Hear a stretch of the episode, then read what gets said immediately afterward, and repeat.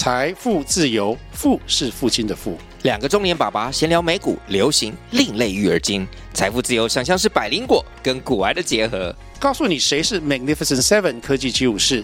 你该买瘦瘦比双巨头吗？从马斯克到泰勒斯，从华尔街到好莱坞，我们都追得上。新的一年听新的 Podcast，让我们一起财富自由。富是父亲的富哦。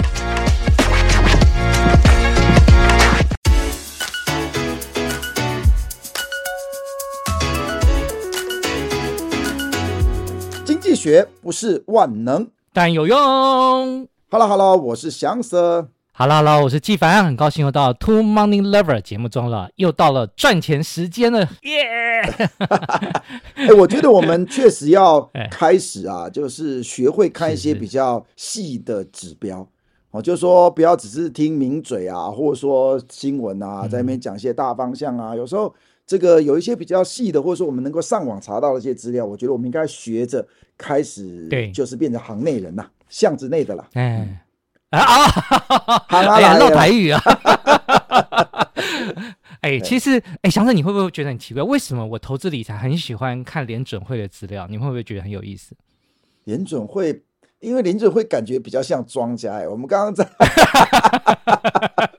哎，我我记得。好，我记得你好像也呃也有教这个 econometrics 嘛，对不对？就是、对对，计量经济学。对，对我我在美国当然肯定也修过啊。你知道我曾经修这门课的其中一堂作业，你知道是什么吗？哦、我到现在都记得。什么？就是让你老师说要跑跑跑统计数据。那个作业就是直接预测，因为那我记得下学期的课预测美国第一季的经济成长率。哦，哦，哦，哦，然后呢，作业的那个 deadline。就是经济成长率公布的前两天还是前一天哦，然后马上开奖，越接近的分数越高。哦、真的要用 真的很有要用统计方法吗？啊、还是任何方法？对啊，不，他就这本等于是说，呃，就是一一百分大概有三分之二越准的越有用，然后呢，哦、三分之一是就是要理论性啊，你不能因为有些人是猜中的嘛。哦，对对，哦，所以要有有一些理论，然后有一些数据这样子。对，那我那个作业印象很深刻，真的很嗨耶！你知道为什么吗？因为老师都不知道答案，超爽 哎。欸、我觉得，我觉得哈，这个真的台湾的学生哦，比较受到这个标准答案所制约了哈。就每次做一些东西，就要问说啊，答案什么？答案什么？那这个时候就会导致说，学任何东西都想要知道答案，学任何东西好像就是为了考试。那我觉得我们应该打破这个，这是我们这个节目的宗旨之一啊，对不对？好，没错，没错。那时候因为因为那个关系，所以我就。起码你要知道怎么找资料嘛。对，大家都在比赛，同学也不会跟你讲他 他找找什么资料，所以大家各凭本事。好，那所以我就当然是这个联准会的资料一定要去找。那呃，再加加上过去十五年，我知道这个联准会的角色只是放大没有缩小，他搞了一大堆新的花招。对，还听说那个 Bernanke 还因为 QE 还得诺贝尔奖，对吧？是吧？对对对，所以说这个。他们的影响力真的是越来越大，嗯、所以等于说整个经济情势啊，指导总体经济啊，货币、嗯、政策啊，利率啦这些走向，其实联准会真的是这个一发动全身的这种。没错，没错，没错，没错。好，那台湾又是小型开放经济体嘛，所以有时候抵抗不了外面的热钱呢、啊。对，所以有时候我们就必须要观察啊，这个美国的联准会哈。那我最近我想跟大家分享一下，就是我观察到一个很有趣的一个一个算是很新的指标，是二零一四年之后才有的一个新的东西。Oh, oh, oh. 其实美国联准会的规范呢，跟这个管理的方法一直在改变，一直我们可以说在演化中了。对，所以呃，这这根本不是我以前学校教的啊，学校根本没有这个东西，嗯、因为老师当时是教的时候没有这个东西呀、啊，所以我们必须要随时回到联准会网站去看它有新的规定。其中有一个叫做 ONRP 这个概念，好，中文叫做。隔夜负买回逆回购也可以，嗯嗯，也可以。哦，隔夜负买回或隔夜逆回购，是不是？嗯、对对对，那台湾的翻译好像两个都可以了，我不晓得，因为我都看过。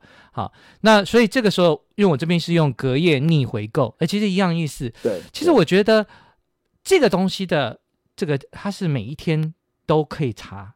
每一天都有新的数据，那也不会有资料有 lag，有啦 lag 一天 lag 一天，那一天不算 lag 了。对，然后呢，就是延迟一天，那一天就立刻有公布。那这个数据呢，我小小的一个研究心得，想跟大家分享一下。我个人不排除是跟二零二二股市大跌、跟二零二三股市反弹、跟这个神秘的数字的变动可能有关。哎，哦。愿愿闻其详啊！哎，我们好像 过去一过去几几几集的节目一直延续下来哈，好像我们一直一呃这个节目有一个论调，就是说好像哎这个因为啊这个美国政府不断的印钞票啊 QE 啊，就是过往的这些二零零八金融海啸之后到现在啊哦，全世界特别是美国政府疯狂的印钞票，导致钞票满天飞，这个就是所谓他们的 QE 的结果，就是。放水啊，啊，就是整个这个钞票满天飞，所以使得万物齐涨，当然包含所有的资产啊、股市啦、房市啦都一直涨。哦，对，这个是跟我们讲的这个有关吗？啊，当然当然有哇，你很有概念哦，小子。我我事实上我昨天哦，呃，在风传媒也发表篇文章啊，我们就汇整一下二零零九到二零二三这完整的这个十五年的季度的资料都出来了。哦，哦，哦，哦，那我们就。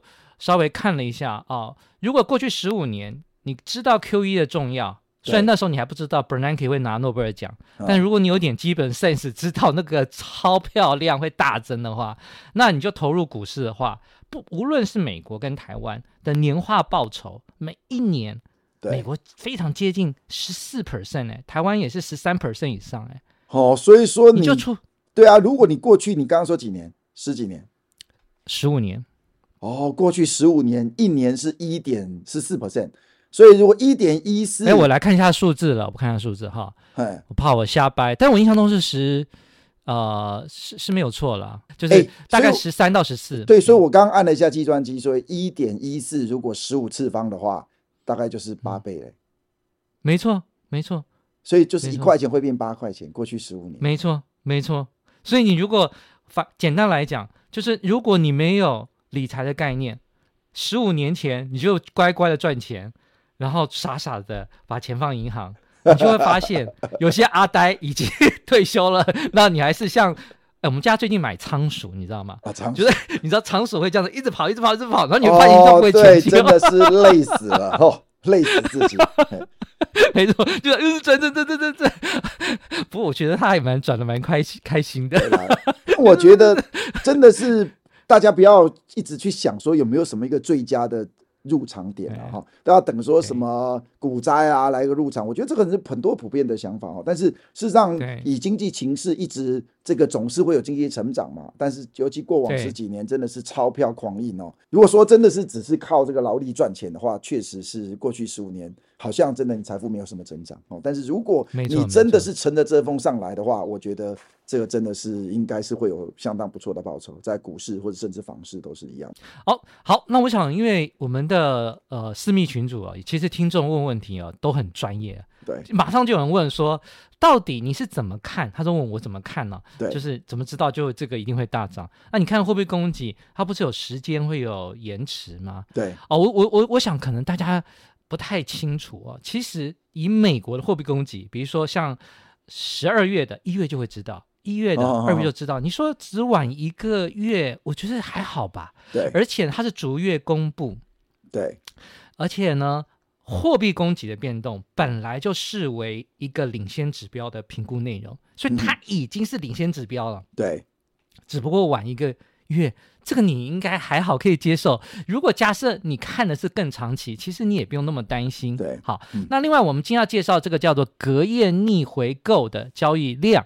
它是逐天公布，这赞吧？对对对，好，那这个数字我想要先铺排它的重要性之前，我们先来谈一下，因为我们就讲之前我们节目有提提到这个重货币学派嘛，我个人这个也算是知道这个 这个学派的论述，我觉得很有道理。那不懂人不妨可以自己念经济学稍微看一下。好，那简单的了解就是货币供给跟物价成。在长期高度相关，嗯、对不对？嗯、好，那它肯定会影响到风险性资产的价格。是，所以如果你是一个投资者，就要盯住货币供给。那货币供给的领先指标是什么呢？如果是以台湾，那就是美国的货币供给，它会影响到台湾呢、好，那美国的货币供给的领先指标是什么呢？那就是缩表跟扩表。对啊，这个就是货币基数嘛。这个好像我们之前在我们前面印象中有讲过哦。嘿，对对对，不妨可以回去看。好，对，那。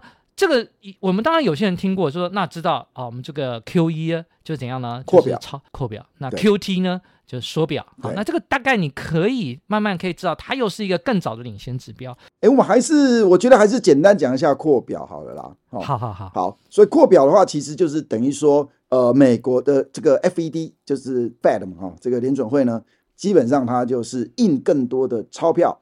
在市场上把这些美国的债券，特别是美国公债，当然可能有其他债券啦，但以美债为主，他们自己发行的债券把它买回来，就等于说他们印钞票，把钞票撒出去，收回这个债券。好，那这个动作就会使得 Fed 的资产负债表诶扩大，因为这个基本上 Fed 的负债就是他印的这些钞票，他的资产就是他买回来的这一些债券。所以扩表意思是说，其实就因为这些钞票撒出去的，就好像这个 Fed 的负债，因为如果你要拿这个钱呢，可以跟相当于说，你可以跟 Fed 说，哎，我这个有十块美金，对不对？类似是这样，所以那个是 Fed 的负债的部分，哈，这个是传统是这样哈。那当然大家知道资产负债表的话，应该还有股东权益的部分哦，但是你可以想象 Fed 它股东权益是非常非常非常少的，所以就假装资产就等于负债，那它的资产其实就是他买回来的这些债券。它的负债其实就是它印的钞票，所以如果说你这个扩表的意思是说，哇，它印了超多的钞票，那当然对于费德来讲是负债，但这些钞票就撒出去了，让大家来使用，让大家来炒房，让大家来炒股票，让大家来买这些啊、呃、实物，这样这就叫扩表。也就是说，我们今天，从二零二二跟二零二三，其实事实上。联准会也自己也知道，他的资产负债表已经膨胀到已经被有些人诟病了，也就是怎么可以这么多？所以他们有一个说法，他其实有时候他甚至也不用“缩表”这个字，他说叫做“资产负债表正常化”。哦，其实一听就是缩表，就缩表意思。缩表，缩表，因为它就是正常化，什么意思？就是。不要那么夸张，胖，偏胖，所以我们把它稍微 瘦身、瘦身、瘦身。对对对，偏胖、瘦瘦身。他也不用明确讲怎样才叫做最完美的，但他就是这也的确太多了，他自己也承认，所以稍微说一下。好，那这个说一下，这个二零二二一说，哎，就发生了一个大地震啊！就全世界的股票市场啊，基本上都回档。好，台湾也是啊，连台湾的房地产二零二二也回档哎。对。所以他缩表的方法就等于说，把手中的债券先卖出去，再收回他这个美金嘛，对不对？那这个时候货币供给就会下降了哦，所以这个时候就会影响资产价格就会稍微下滑了嘛，对不对？因为是这样，市面上的货币没那么多了，对不对？因为资金蓄水池里面就会慢慢就减少了嘛。所以如果大家呃有关心联准会的一些数据，就会知道，二零二二的时候它缩表，然后货币供给也下滑，然后呢，这个你就不用讲了，这个全世界的就股灾。也其实也没到灾的地步了，至少修下滑。对，哎，那房子也下滑，台湾也下滑，美国呢也是下滑。好，大家如果有兴趣看的话，它也是微幅的下滑。嗯、但是呢，二零二三年呢，其实继续缩表。大家可能如果有些人知道或不知道，二零二三继续缩表。这个二零二三其实年初的时候，我不知道香财记不记得，那时候就是发生了这个银行的危机嘛。对，有些银行倒掉，什么细谷银行啊之类的，对，倒闭。哦，其中一个银行，我这个一看，哎，这是我当年在美国念书开 开开户的银行。对对对，有有一个在纽约州的那个地区银行，哎，这个以前我常 我就在那里开户，哎，吓到吓到了。好，所以那个时候呢，他们的缩表暂停。好，然后呢，这个时候反而他会要这个这个，我们说要把钱投下去去什么纾困嘛，所以其实又等于又是在撒钱了。对，但是啊，之后这个危机度过之后，继续缩表哦。哎，这时候故事来了，重点来了，也就是说，二零二二缩表的故事就是股市大跌。可是二零二三除了银行危机那一段暂停之后，之后又开始继续缩表，但是美股续涨，真是奇怪了。那么学经济学人都知道，这怎么可能呢？同样是 缩表，怎么可能会，呃，一个是跌，一个涨？那我稍微再仔细研究一下，诶，我后来发现，原来这后面有个巧门，这个巧门就是我们今天要介绍的，就是什么呢？隔夜逆回购的交易量哦，原来在二零二二是急速上升，二零二三是急速下降，而这个差距一来一回，哦，二零二二我印象中上升上升一兆美金，哎，那二零二三下降一兆，就差在这里，股市 一个大跌，一个反弹啊，大概是这样。不过我觉得这个有关于隔夜逆回购，到底这个东西代表什么意思？我是不是请翔 Sir？我知道翔 Sir 是专家，我们来为我们分享一下。哎、欸，这个我觉得其实真的蛮难讲的，隔夜逆回购哈。那其实、哦、那这段如果说当做白噪音的听众，这段可以跳过，对吧？好，那我们还是用我们还是试着用比较白话一点来说明看看哈。其实隔夜逆回购，简单的说就是 Fed 将手中的美国政府公债卖给金融机构去收回美金。其实。等于说它是一种收水，也就是简单讲，就是说一种小规模的一个所谓的紧缩或者缩表的动作。欸、对，对，对，但它只有一天哦，等于说隔天就直接就，因为这叫做隔夜逆回购嘛，哈，所以隔日直接再把这个债券买回来，所以隔天的话呢，这个美金又又会出去。不过你要知道，它每天都可以做这件事情，它每天每天每天就可以来做隔夜逆回购，等于说它只要做的隔夜逆回购。就相当于他收回美金，等于说是一种这个有点紧缩的一个动作。好，那当然虽然你隔天就好像就放出去，不过他每天做每天做，那他可以每天去控制他做的量。好，那做这个动作有两个目的，第一个，其实他可以适度收回美金，而且他可以每天决定他要收回多少哦，对不对？因为收回来隔天虽然又放出去，但是他隔天又可以再跟一些银行去一些金融机构去交易，他可以决定，哎，每一天每一天要决定收回多少美金。好，那这是第一个。嗯、第二个，其实这样的动作，隔夜逆回购，这些金融机构有什么好处？诶，它可以赚一个晚上的利息。好，所以那 Fed 也可以透过这样的一个动作来控管这个利率的下限。嗯，因为如果说啊，它隔夜逆回购呢，诶，给这些金融机构，Fed 给这些金融机构的利率是三趴，那这些金融机构在未来在对外放贷的时候，它的利率显然要高于三啊，因为如果低于三的话，它就它就跟 Fed 去做这个隔夜逆回购，它就可以赚到这个年化三趴了，它就不需要去放贷出去三趴了。好，所以 Fed 也透过这样的一个技术来控管这个利率的下限。啊，这大概是两个大的目的了。嗯对，我这翔 Sir 解释真的很清楚，翔 Sir 我觉得真的是有个优点，它有这个化繁为简的魔力了啊，卡通化。哎，不过我觉得稍微补充一下一点点一点点，那也许就会有人问一个问题，就是说他要卖给金融机构，那这个金融机构指的是什么？我稍微补充一点点，但是我觉得一般听众有些人可能想知道更多一点，这个金融机构指的不是狭义的金融机构，是广义的，因为你想看，如果是狭义的金融机构，他就用。把准备金存到这个央行赚取准备金利率就好了，我干嘛还要去搞这个 隔夜逆回购？所以它是一个广义的金融机构，也就是说，它没有办法把它多余的钱存到这个央行的那些人，特别像货币基金那些人。啊，你仍然有个管道给你一条开一条路，你也可以把钱怎样呢？存进来，嗯，然后可是。但是你名义不是存了，因为他你你就不是叫准备金啊，就是我就说我把，所以如果是你是指那些商业银行的话，它就是用纯准备金的动作去赚这个准备金的利率，而且准备金利率也比较高。哦，哦。所以这些其他金融机构的话，就是透过隔夜逆回购的方式来赚 Fed 的一个晚上的利息啊。不过这个 Fed 也可以透过这个方法来做利率的调控之外，也可以透过它来为调控这个货币供给的数量嘛，对不对？对对对对对，那那如果说二零二二呢？好，我们就说来增加一兆美元。好，这个我们看这边有个图哦。好，如果呃鼓励这个听众也可以看一下我们的预告，在风传媒上的预告，以后也会有这个图。就二零二二呢，它上升了超过一兆美元。对，啊，应该是约略一兆美元。那以目前的呃货币乘数大概三到四之间，代表什么意思呢？嗯、也就是。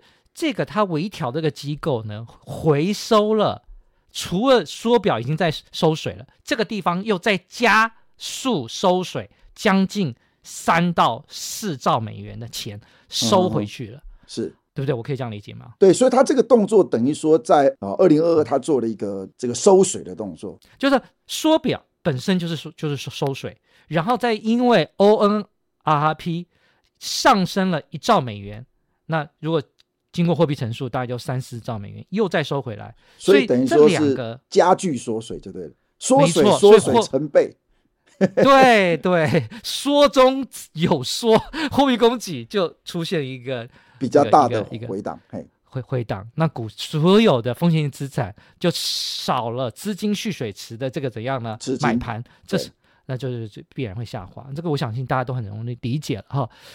但是，但是故事到了二零二三啊，这个 ONRP 之前是上缩减，缩减一兆美元，那等于说他们就不做缩水的动作了。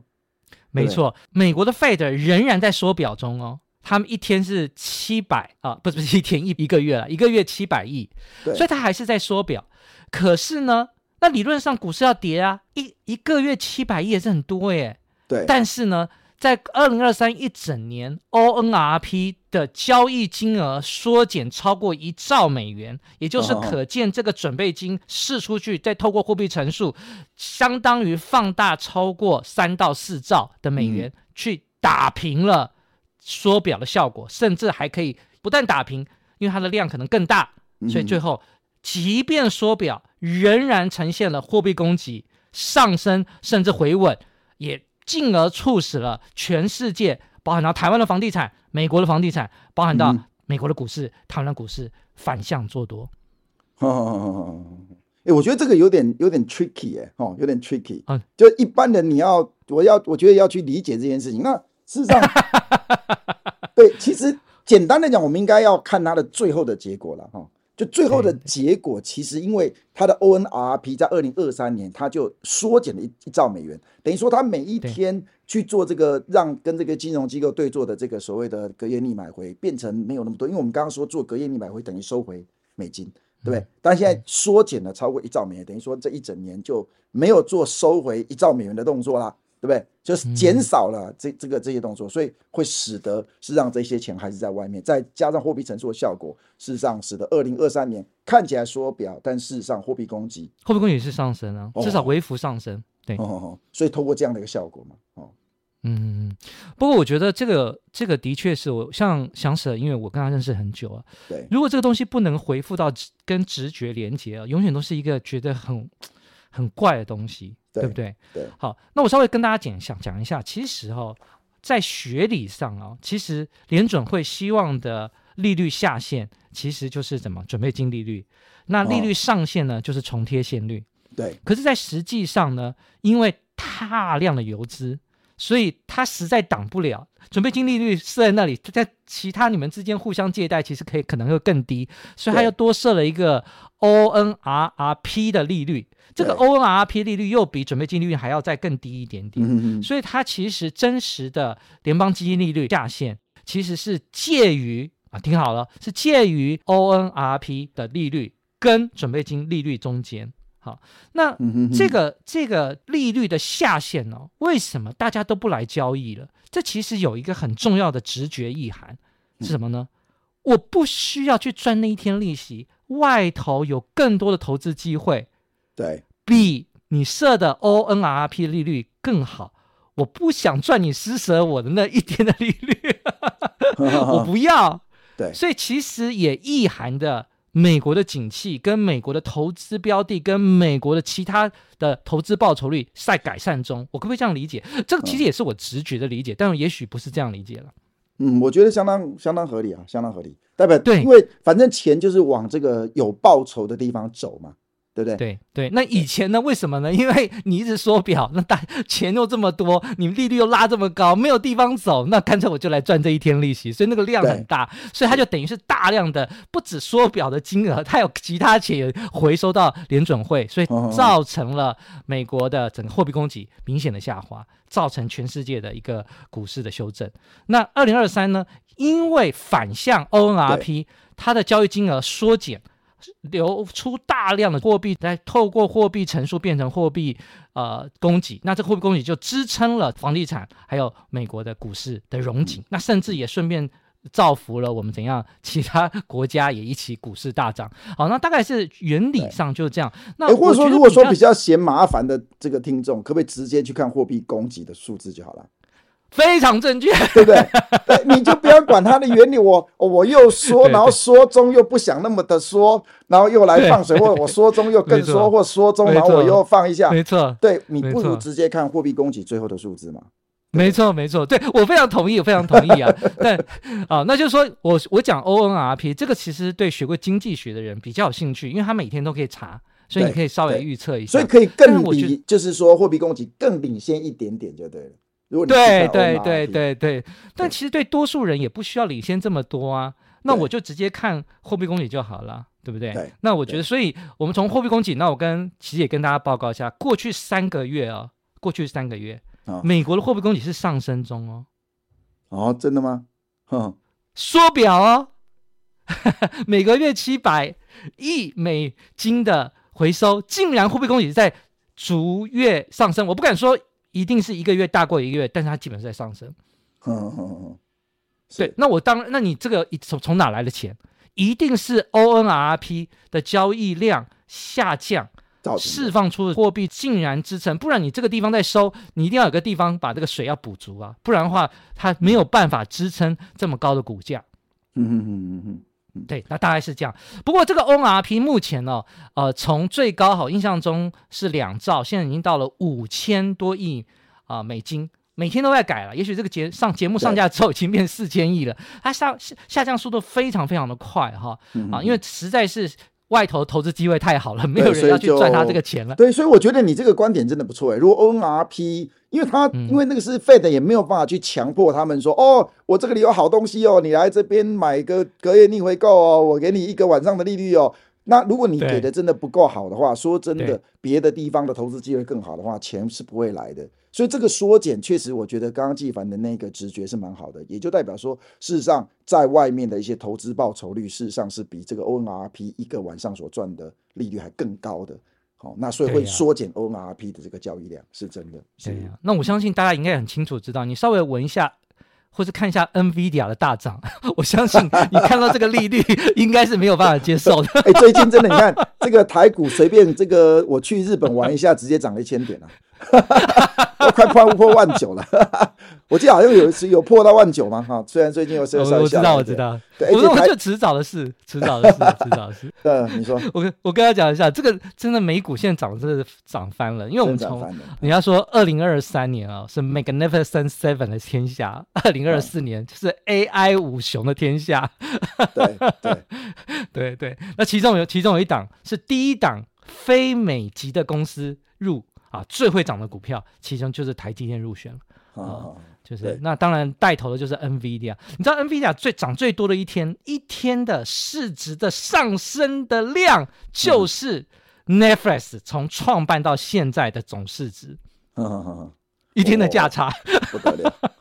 哎、欸，你有没有决定最？你有没有觉得最近最近什么什么什么末日博士啊、暗黑啊、什么什么什么那些人好像就很少在讲什么唱衰啦、什么黑天鹅啦，最近好像都没有人听讲这些嘞。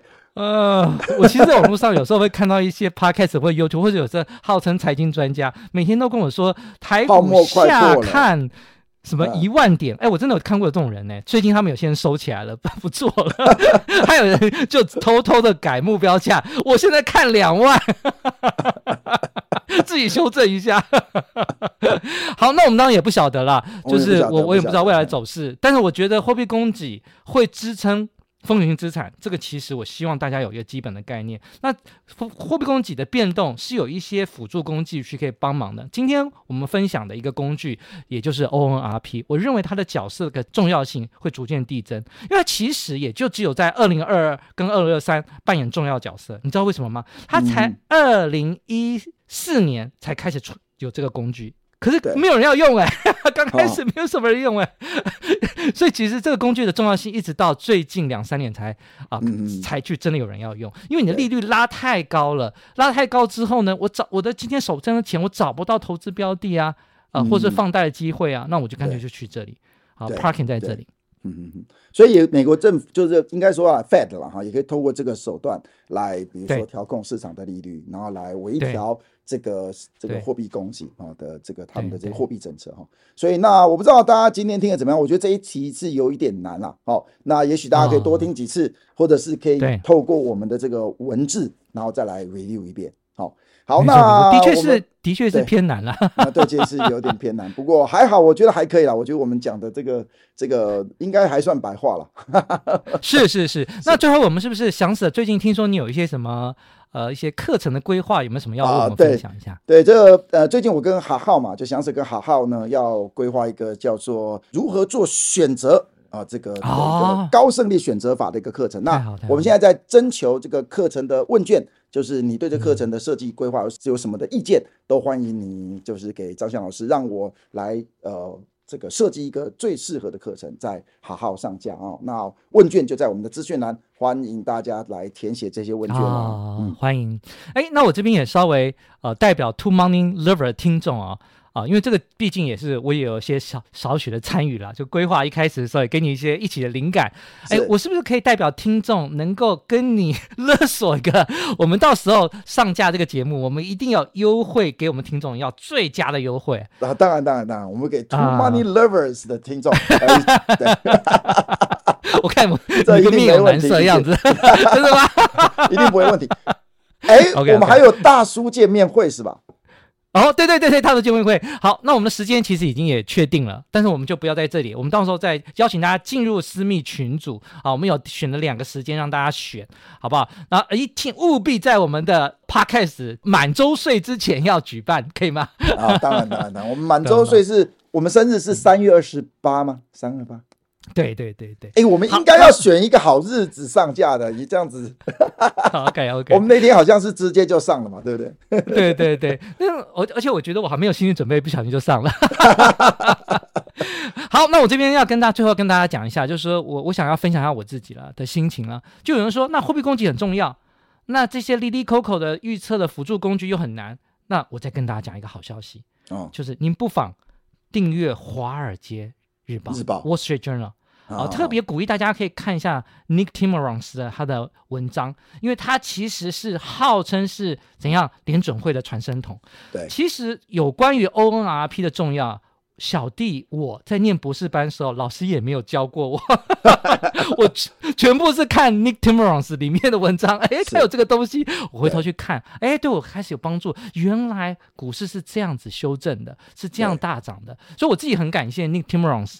那所以我最我自己也会。给一个承诺了，既然这我们这个节目是公益的，我开始可以写专栏，试着把 Nick Timmermans 的这个这个文章可以翻译成中文，嗯、或者加一些我的评论，再搭配你们哦听众的订阅，两个再一起绑在一起，我希望对大家的财商都有帮助。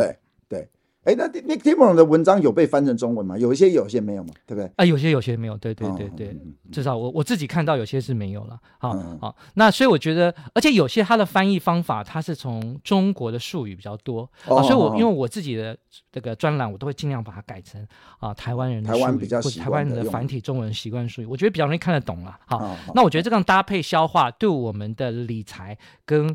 就不不像是说，好像去澳门赌赌场在投资一样，我们起码要知道为什么嘛，胜算才能提高。也回应到您您的您的那个什么节目怎样？高胜算选择法。哎，对，高胜算，提高胜算嘛，对不对？